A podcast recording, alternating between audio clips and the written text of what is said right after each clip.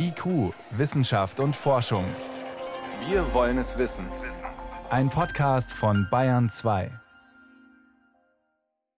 Wenn die Schwiegermama schon am 23. kommt, dann müsste man den Adventskaffee mit der besten Freundin und deren Familie vielleicht schon morgen oder lieber gar nicht und dann gleich die freiwillige Quarantäne bis Weihnachten.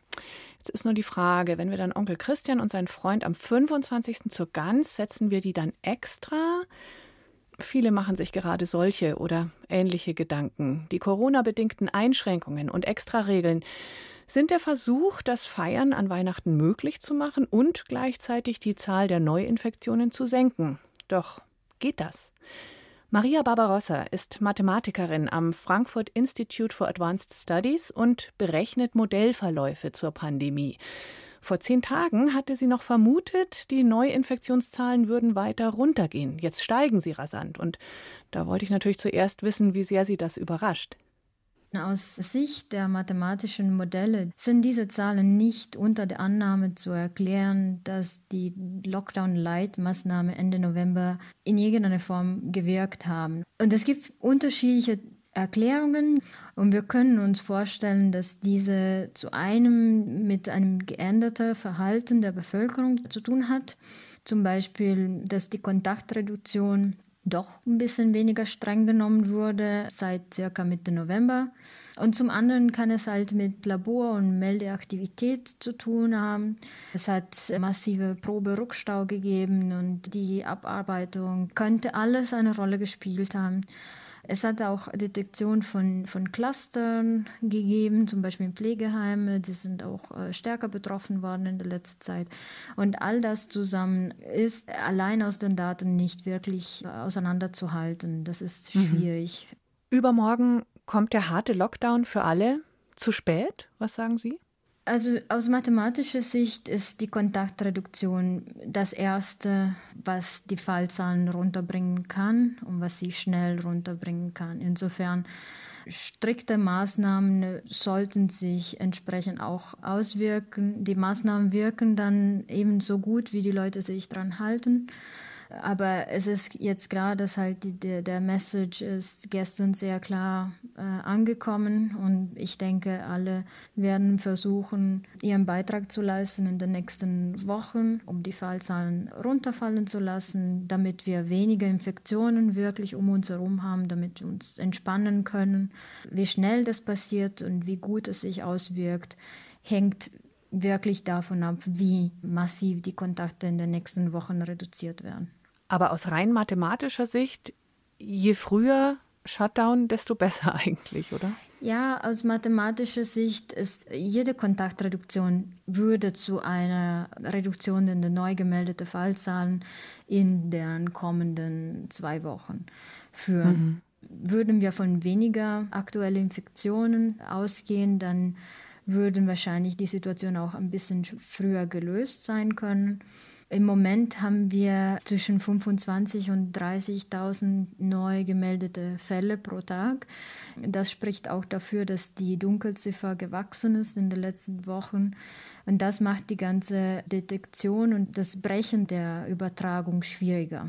Für Weihnachten soll es Ausnahmen geben. Da dürfen sich mehr Menschen treffen. Insgesamt ein Haushalt plus bis zu vier weitere Personen und deren ganze Familie oder Hausstand, die eben auch zusammenleben.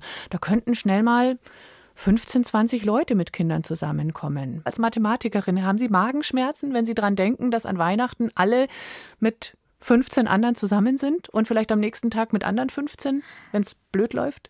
Das Risiko passiert natürlich, wenn wir in einem Cluster, sagen wir so in einer Gruppe am Weihnachten wir jetzt plötzlich einen Infizierten haben und wir feiern zusammen in geschlossenen Räumen, meistens gegeben auch die Temperaturen und dann andere Leute sich infizieren. Es ist halt klar, dass man überträgt ein bisschen die Infektion von, von hm. Gruppe zu Gruppe. Welche Faktoren spielen denn überhaupt eine Rolle bei der Risikoberechnung? Wenn ich, sage ich mal, jetzt unterm Weihnachtsbaum zehn Erwachsene, drei Kinder, wie berechnet sich das Risiko wie hoch das ist, dass da einer andere ansteckt, dass dann Infizierter dabei ist? Welche Faktoren spielen da rein? Also die Faktoren, die eine Rolle spielen, sind, wie wahrscheinlich es ist, dass selber ein Infizierter dabei ist, dass man aus einer infizierten Umgebung kommt. Also sprich, je höher die Inzidenz in einem gewissen Landkreis ist, desto wahrscheinlicher haben wir mit anderen Infizierten in der vergangenen Tagen zu tun gehabt. Und desto wahrscheinlicher sind wir an dem Tag selber ansteckend. Und dann gibt es sehr viele Faktoren, weil jede Person, die ansteckend ist, hat eine unterschiedliche Wahrscheinlichkeit, das Virus zu übertragen. Hängt davon ab, seit wie lange diese Person angesteckt wurde und welche Viruslast mhm. es mit sich trägt und andererseits, wie empfindlich, die, wie anfällig die andere Personen in der Gruppe sind. Hängt auch davon ab, wie oft die Gastgeberin dran denkt, Stoß zu lüften, wahrscheinlich. Ja, natürlich. Also eben die Beachtung der Hygieneregeln, Lüften, Abstand halten, Maske tragen zum Beispiel, hm.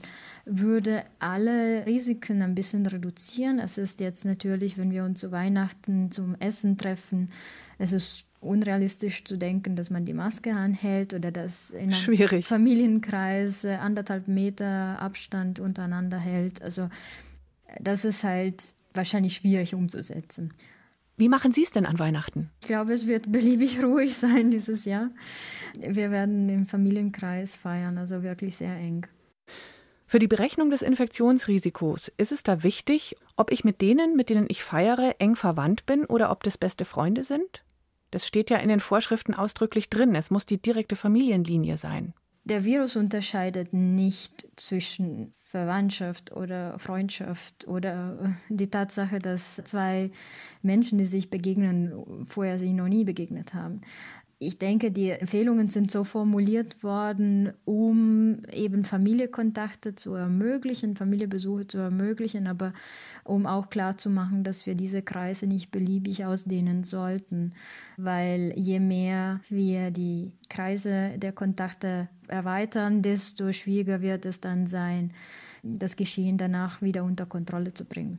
Es ist einfach möglich wenig Kontakte und möglichst stabile Kreise, damit man auch weiß, mit wem man in Kontakt war und, und wie lange und an welchem Ort und möglichst jetzt die Rückverfolgung der Fälle auch einfach zu machen. Vielen Dank, Maria Barbarossa, Mathematikerin vom Frankfurt Institute for Advanced Studies. Sie berechnet Modellverläufe zur Pandemie. Danke und alles Gute Ihnen. Vielen Dank. Wenn Ihnen dieser Podcast gefallen hat, dann gefällt Ihnen vielleicht auch IQ, das Magazin. Aktuelles aus der Wissenschaft. IQ, das Magazin, hören Sie auf bayern2.de slash podcast und überall, wo es Podcasts gibt.